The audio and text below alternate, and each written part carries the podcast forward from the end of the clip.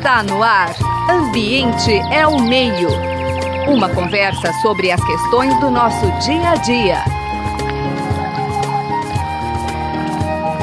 Ambiente é o meio.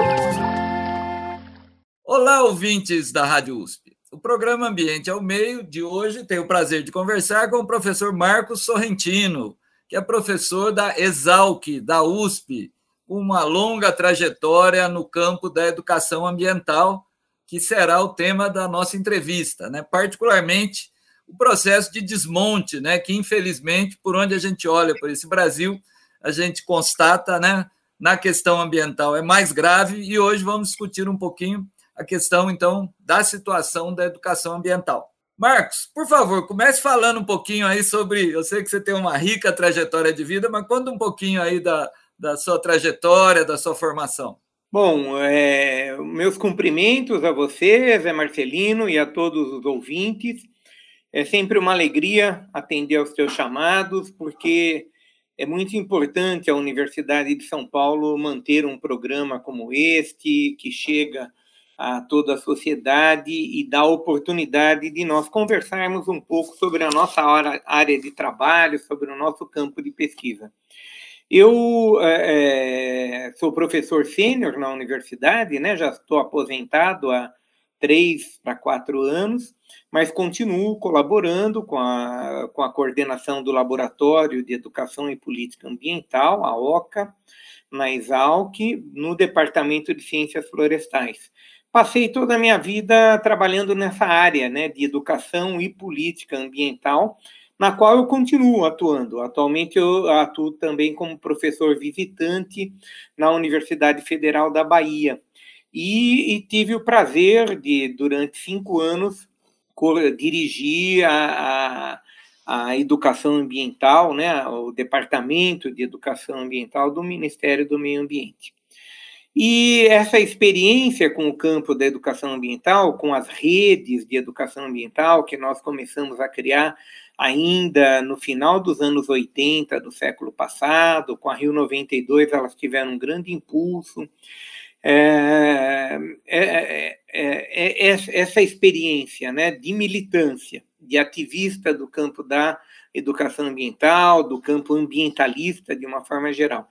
E depois, de pesquisador na universidade, de professor e, e de gestor público, é, me fez ter esperança que seria possível nós termos um Brasil educado ambientalmente.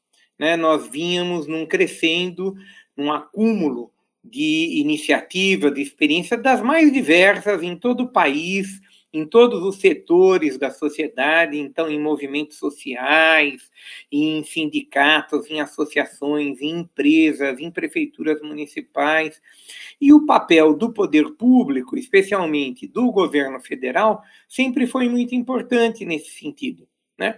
Nunca foi, eh, a gente diria, uma Brastemp, né? nunca foi um, uma, uma ação uh, muito é, volumosa musculosa, porque é, sempre o recurso financeiro foi escasso, mas a gente pode dizer que havia um crescendo, governo após governo, sucedendo partidos políticos, mas foi havendo, desde o período da ditadura militar. Nós não podemos esquecer que em 1981 nós tivemos a Lei da Política Nacional de Meio Ambiente, em plena ditadura militar.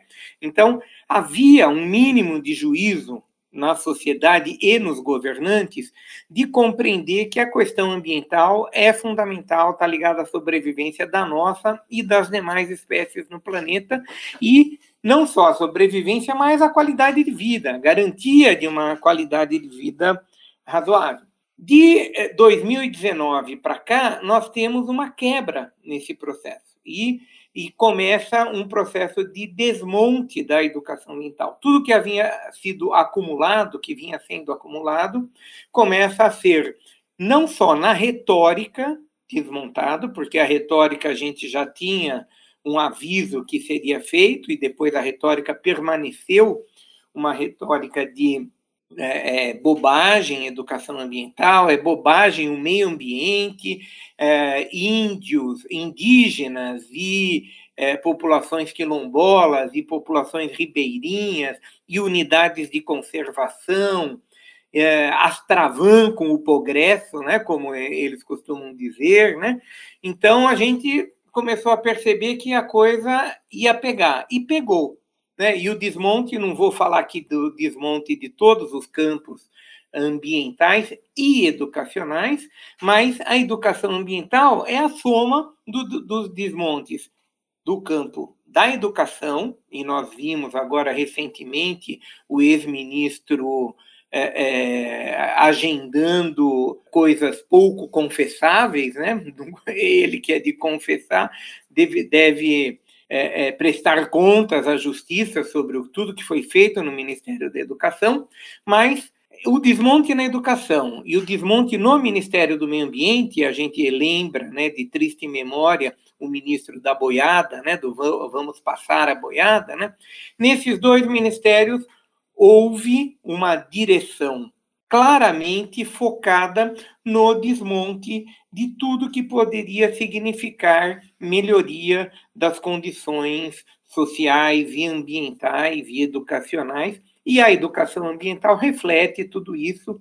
E aí nós temos, dentro dos dois ministérios, um rebaixamento da educação ambiental na estrutura, a gente poderia dizer uma quase extinção, só não foi extinta porque a lei exige. Então, formalmente, eles mantiveram uma pessoa, mas não há equipes trabalhando determinadamente, não há orçamento né? Se nós pegarmos o plano plurianual, as leis orçamentárias anuais, nós veremos né, que acabou praticamente o recurso destinado à educação ambiental. E pior do que tudo isso, a, a existência de um órgão gestor da educação ambiental, que foi prevista na lei de 1999, governo Fernando Henrique, foi regulamentada em 2002 e foi implementado a partir de junho de 2003, com dois ministros da ocasião, o ministro da Educação, que era o Cristóvão Buarque, a ministra do Meio Ambiente, que era a Marina Silva, e eles criaram o órgão gestor da educação ambiental no Brasil, para que os dois ministérios trabalhassem junto na implementação de política pública de educação ambiental. E nós não vimos isso acontecer a partir de 2019. Não houve nenhuma reunião do órgão gestor da Política Nacional de Educação Ambiental e muito menos do comitê assessor desse órgão gestor, que é constituído por um conjunto de entidades da sociedade brasileira. E essas entidades, inclusive outros ministérios, não foram em nenhum momento durante esses quase quatro anos convocados para eh, dialogar sobre como incrementar, como fazer a educação ambiental no país. Então, a partir disso tudo, não sei se eu estou falando demais, José Marcelino, mas se eu do, né? Então, em função disso tudo, é, em dezembro do ano passado, o Senado da República Brasileira, a Comissão de Educação do Senado, convocou uma audiência pública para saber o que, que estava acontecendo com a educação ambiental no Brasil. Não era possível que, em pleno momento que o mundo inteiro fala em mudança climática e a necessidade de educar a sociedade para mitigar, para adaptar, para resistir às mudanças climáticas, no Brasil nós não tínhamos nada sendo feito para que isso pudesse ser enfrentado. O Senado, eh, ao convocar vários cidadãos e cidadãs para fazerem o seu depoimento numa audiência pública, é, nos provocou, né, a, na rede brasileira de educação ambiental, nas várias entidades, nas universidades, a escrever um dossiê sobre o desmonte da educação ambiental. Esse dossiê, na realidade, foi um juntado, foi um, uma garimpagem de tudo quanto foi documentos que foram sendo produzidos ao longo desses três, quase quatro últimos anos, mostrando, reivindicando do governo que não houvesse esse desmonte da educação ambiental. E aí é, nós temos é, o, o, documento entregue para os senadores, e isso provocou dentro do Senado uma série de reações. Uma delas foi a, a entrega no Ministério, no, no Supremo Tribunal Federal, de uma ação de descumprimento de preceito fundamental, ou seja, uma ação é, solicitando que o Supremo Tribunal Federal se manifeste a respeito do descumprimento da Constituição brasileira, que reza, na própria Constituição brasileira, consta que a educação ambiental precisa ser promovida pelo Estado brasileiro, além de ser promovida pelos cidadãos, pela cidadania de uma forma geral, além de ser promovida pelas instituições, o Estado brasileiro tem obrigação de promover educação ambiental. E não está promovendo, então, houve a apresentação dessa ação de descumprimento de preceito fundamental. Outro desdobramento foi a provocação à Comissão de Meio, à, Comissão de Meio Ambiente do Senado Federal para que ela realizasse uma nova audiência pública, agora que aconteceu no dia 2 de junho, se não me engano, e nessa nova audiência pública, outros setores foram convidados da juventude, é, do movimento indigenista, da, da academia, de, de entidades ambientalistas, e eh, também se reafirmou essa questão do desmonte e a necessidade de se apoiar a manifestação do Supremo em relação ao descumprimento do preceito fundamental. E aí, então, a sociedade brasileira começa a fazer um abaixo assinado que, em agosto, deve ser entregue aos ministros do Supremo, pedindo um posicionamento que pelo menos contenha o desmonte. A nossa esperança com esse governo que está aí, com esse tipo de gente que incapacitada, né, se nós formos ver hoje,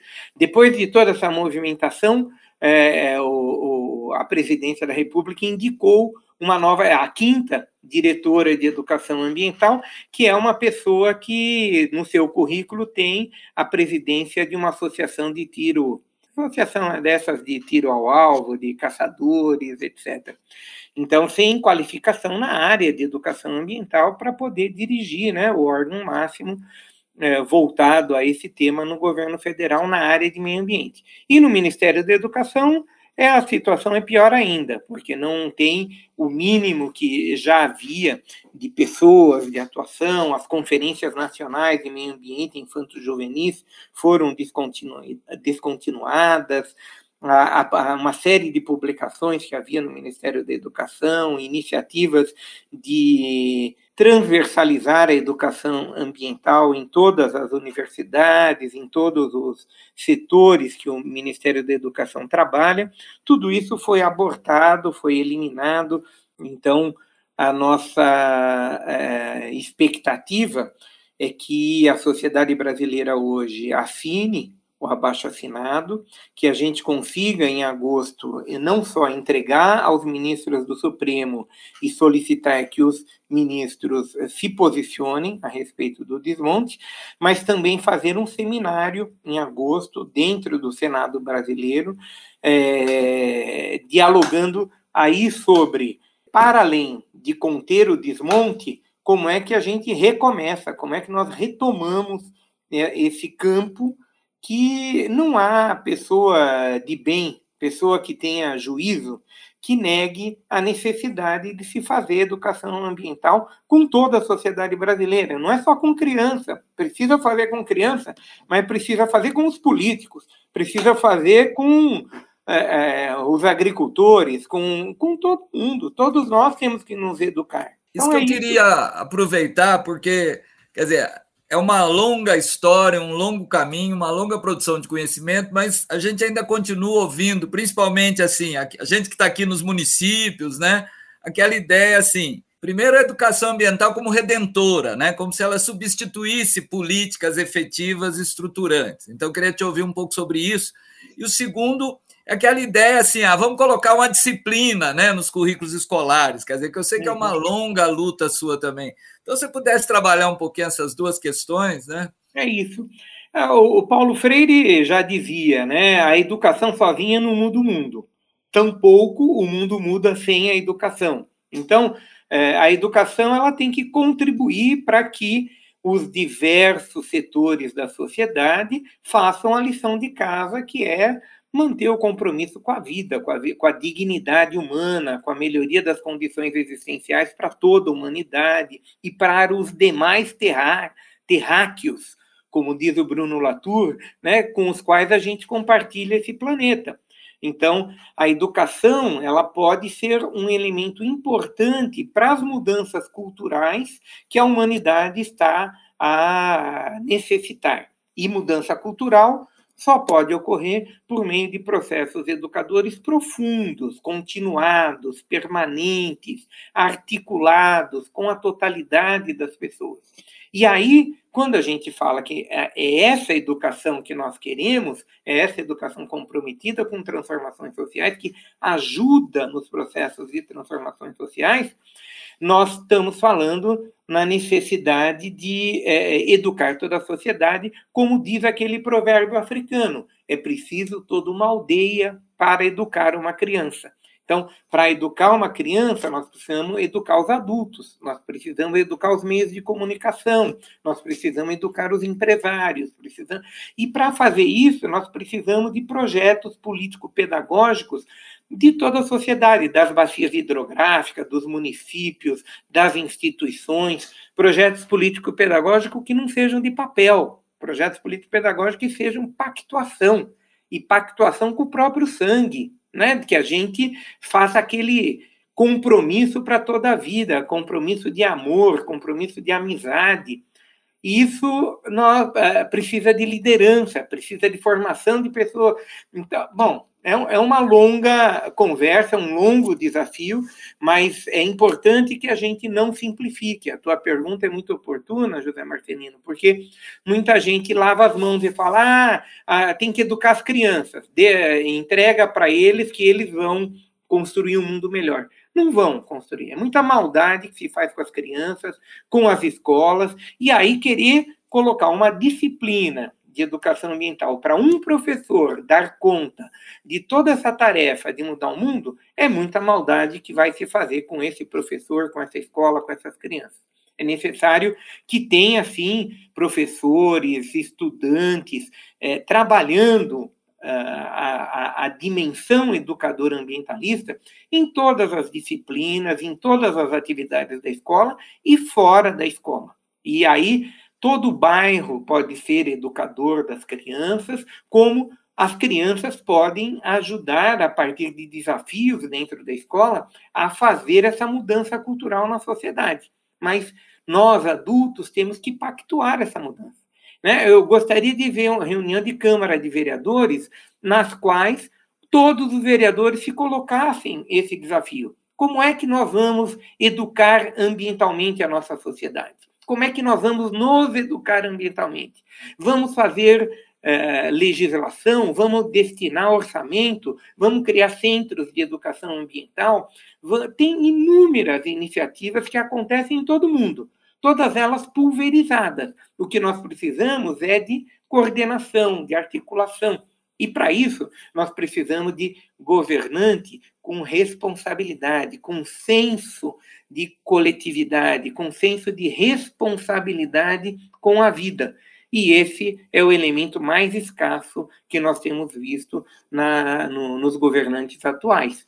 Então, 3 de outubro, eleição para a presidência da República, para governos de Estado, para senadores, para deputados, é muito importante que nós escolhamos com muita cautela, com muita atenção, os representantes que assumam a bandeira da defesa da vida, da melhoria das condições existenciais para todo mundo, da proteção da biodiversidade, da proteção dos povos indígenas desse país, que são um exemplo de que outra forma de é, é, vida, outro modo de vida é possível. Na Revolução Francesa, no século XVIII, algumas pessoas já falavam disso, que uh, um cara chamado Montesquieu escreveu um livro chamado O Espírito das Leis. E nesse livro ele diz que o espírito das leis nas sociedades democráticas, né, que cada tipo de sociedade tem as leis que eh, precisam de um espírito, de um fundamento para elas. nas sociedades democráticas, o espírito das leis deve ser a frugalidade, a capacidade de viver com simplicidade, sem ser é, ganancioso, sem querer enriquecer é, é, sem fim, como se depois da morte você levasse tudo para o teu túmulo. Né? É, é, a compreensão que felicidade, que melhoria de condições de vida tem a ver com amizade, com relações, e não com posse de bens materiais ilimitada. O mínimo todo mundo precisa para ter condições de existência. Mas, para além do mínimo, nós precisamos pensar o que, que vai causar impacto. Se vai causar impacto eu ter o segundo carro, o terceiro carro na família, eu vou procurar administrar melhor um carro. Ou, se vai é, é, fazer impacto termos carros individuais, vamos pactuar transporte coletivo de qualidade. Vamos, bom, aí eu vou desandar falar um monte de coisa, né, Marcelino, e não vai caber no, no tempo do nosso programa aqui. Pois é, Marcos, está uma coisa boa, né? E você sempre traz ideias novas. E já estamos chegando no final. Então, assim, vamos pensar o futuro. Quer dizer, a gente tem um horizonte que aparenta mudanças positivas, mas você já teve do outro lado, né? Então, assim, quando a gente pensa um novo governo, um novo governo federal, quer dizer, por onde você acha que passa os desafios? Uma conjuntura que, se 2003 já não era uma conjuntura simples, né? Eu diria que talvez 23 seja ainda mais complexa. Mais então, complexa. Eu queria um pouco teu olhar sobre esse processo também. É, é um momento muito delicado, porque a conjuntura é mais complexa, não só por esse desgoverno que passou o país, por esse desmonte em todas as áreas, inclusive da economia. Nós estamos, vamos pegar um país fragilizado, com uma população empobrecida, mais violenta, né, incentivada na, na posse de armas, na agressividade verbal, na agressividade material, etc. Então, tem esse desafio. Tem o desafio que é planetário, porque as mudanças mudanças climáticas, a erosão da biodiversidade está batendo na porta, a poluição de todos os tipos. Né? No, no, a lista aqui seria enorme. É um segundo desafio. Tem o desafio aí da governabilidade, porque é, o, o, Brasil é um país complexo, a, a nossa forma de gestão política não é simples, então a relação com o parlamento brasileiro, com o judiciário, precisa ser renovada e fortalecida nos princípios democráticos, porque não tenhamos dúvida, não tem solução milagrosa. Né? Seja quem for que for eleito nas próximas eleições, se for de bom caráter, se quiser melhorar de fato o país, vai ter muita dificuldade, porque ele precisa recuperar né, e o conjunto dos políticos precisam recuperar a esperança da sociedade brasileira na possibilidade do fazer junto, do fazer coletivo, na democracia, nas instituições, etc. Então, os desafios são enormes, mas o que me dá um pouco mais de esperança é que hoje mais do que nunca se fala em transição ecológica. Então, para além de melhorar a qualidade de vida de melhorar as condições econômicas, é necessário fazer isso com a proteção ambiental, compreendendo que a proteção ambiental gera trabalho e renda, gera possibilidades de é, é, mudanças culturais e de é, criar governabilidade. Então, a minha esperança é que a questão ambiental esteja no coração dos próximos governantes, não só do presidente da República, mas de, dos parlamentares, dos governadores e consiga é, é, ser um caminho, ser um sendeiro luminoso para que nós é, consigamos passar por esse momento turbulento, que é um momento turbulento para a sociedade planetária, não é só para o Brasil. E o Brasil é visto, era visto né, pela sociedade planetária como um país que podia apontar os caminhos, apontar os caminhos. E tem muitos projetos bonitos. A, o INPE tem um projeto chamado Amazônia 4.0, onde mostra a possibilidade de gerar trabalho, renda, melhoria de PIB no Brasil, exportação, etc., com a floresta em pé Então, são esses tipos de projetos inovadores, criativos, que nós precisamos fomentar e precisa aí de um governo que invista em ciência e tecnologia, que invista em educação e que não fale que universidade não serve para nada, ciência e tecnologia é melhor cortar a verba e, e dar a verba disso para outras finalidades pouco confessáveis. Acho que é isso, José Marcelino. Muito obrigado. Nós tivemos o prazer de conversar com o professor sênior, mas que é mais do que sênior, é sempre jovem, com essa energia fundamental que o Brasil tanto precisa e vai precisar, né? não só dos seus sêniores, mas também de toda a população brasileira nesses tempos duros que vivemos e que virão. Então, só agradecer muito, Marcos Sorrentino, professor da Exalc, Agradecer os trabalhos técnicos do Gabriel Soares e a produção da Suiane Azenha. Muito obrigado, Marcos. Um abraço, um abraço, até breve. Você acabou de ouvir Ambiente é o Meio. Produção e apresentação: José Marcelino e Marcelo Pereira. Música tema: Evandro Navarro. Sonoplastia: Mariovaldo Avelino. Ouça também este e outros programas em www.ribeirão.usp.br.